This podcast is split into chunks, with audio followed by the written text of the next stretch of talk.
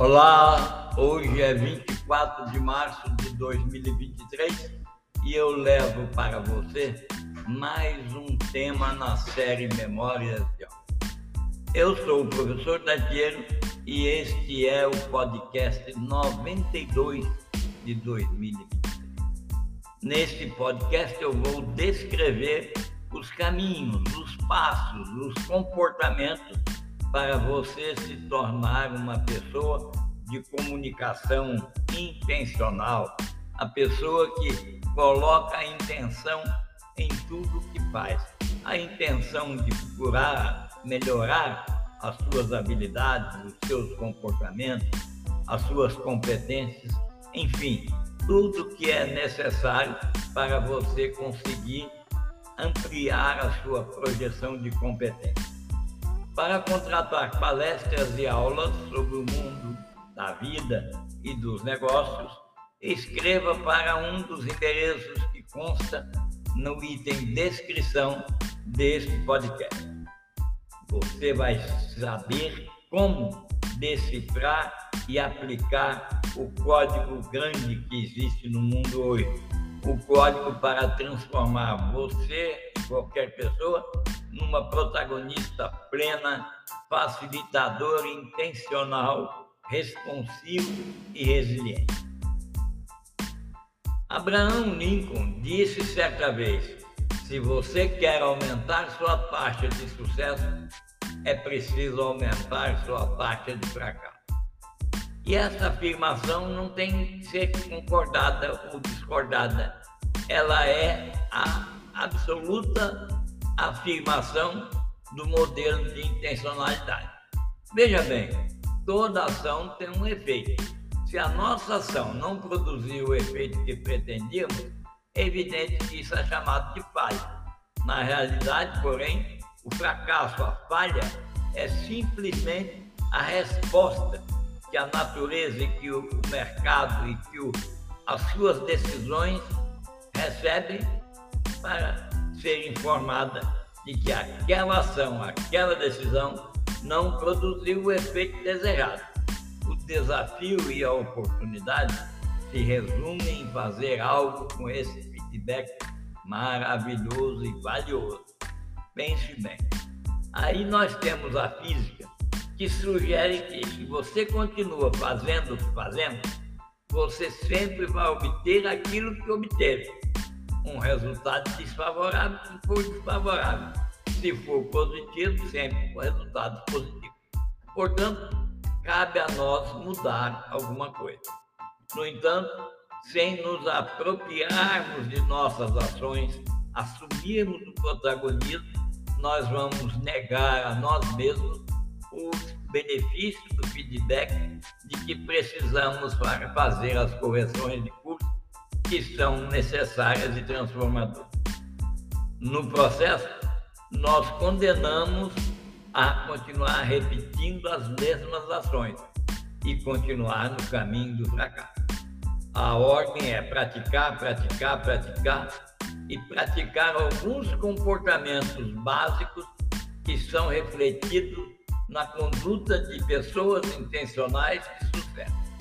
Eu vou revelar cinco comportamentos de prática que levam as pessoas intencionais a tirar o máximo proveito de suas vivências e em seguida eu vou falar sobre os sete passos simples para a pessoa que deseja caminhar em direção ao comportamento intencional.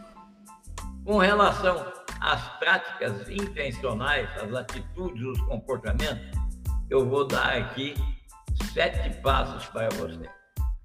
E vou dar também os seis passos para você começar a sua jornada. Primeiro passo: estabeleça as suas metas. Crie sistemas dentro das metas.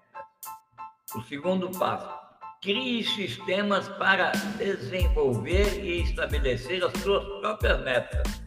São duas formas de sistemas Primeiro é estabelecer as metas que você vai colocar um sistema para fazê-las se aproximarem de você. E a outro, o outro comportamento é criar sistemas para você eleger no universo de favores do CEP, no universo de oportunidades, aquilo que vai se tornar a sua meta. O terceiro ponto é você sempre proteger o tempo você vai usar para se auto-afirmar, para compreender e se auto-educar. Depois, o quarto passo é você ficar sempre atento aos feedbacks. Ativamente procure obter feedback para tudo. Quinto passo, realize tudo isso deliberadamente. Procure controlar que o acaso não se apresente para você. Pense bem, você delibera e pratica de maneira intencional. Pense sobre isso. E por fim, o sexto é refletir sempre para avaliar a si mesmo ou a si mesma e assim determinar seu progresso. Busque, pense e agora eu vou falar sobre os sete passos simples para a pessoa caminhar em direção ao comportamento intencional. Primeiro passo: faça um plano, seja específico, descreva o resultado que você deseja. Pense que sem descrição você dificilmente vai conseguir considerar que o seu plano é uma meta. Depois, verifique os pontos, crie, defina os pontos de verificação. Os pontos de verificação são intervalos de tempo intermediários nos quais você mede os resultados de suas ações e compare esses resultados com aquela meta, com aquele, com aquele caminho que o sistema de meta está dando. Uma boa regra prática é definir pontos de verificação, intervalos em intervalos correspondentes a 10 a 25% do total previsto. Algo entre 10 e 25% do total de tempo previsto. Ah, execute o plano, em outras palavras, haja de acordo com o seu plano, mesmo que você aprecie os caminhos. Observe e mantenha o seu plano original na sua frente, a menos que você encontre, ao observar o caminho, um outro tipo de objetivo. Meça o progresso no primeiro ponto de verificação. Depois, naquele período indicado, avalie os resultados e compare com os resultados que você pensou em alcançar.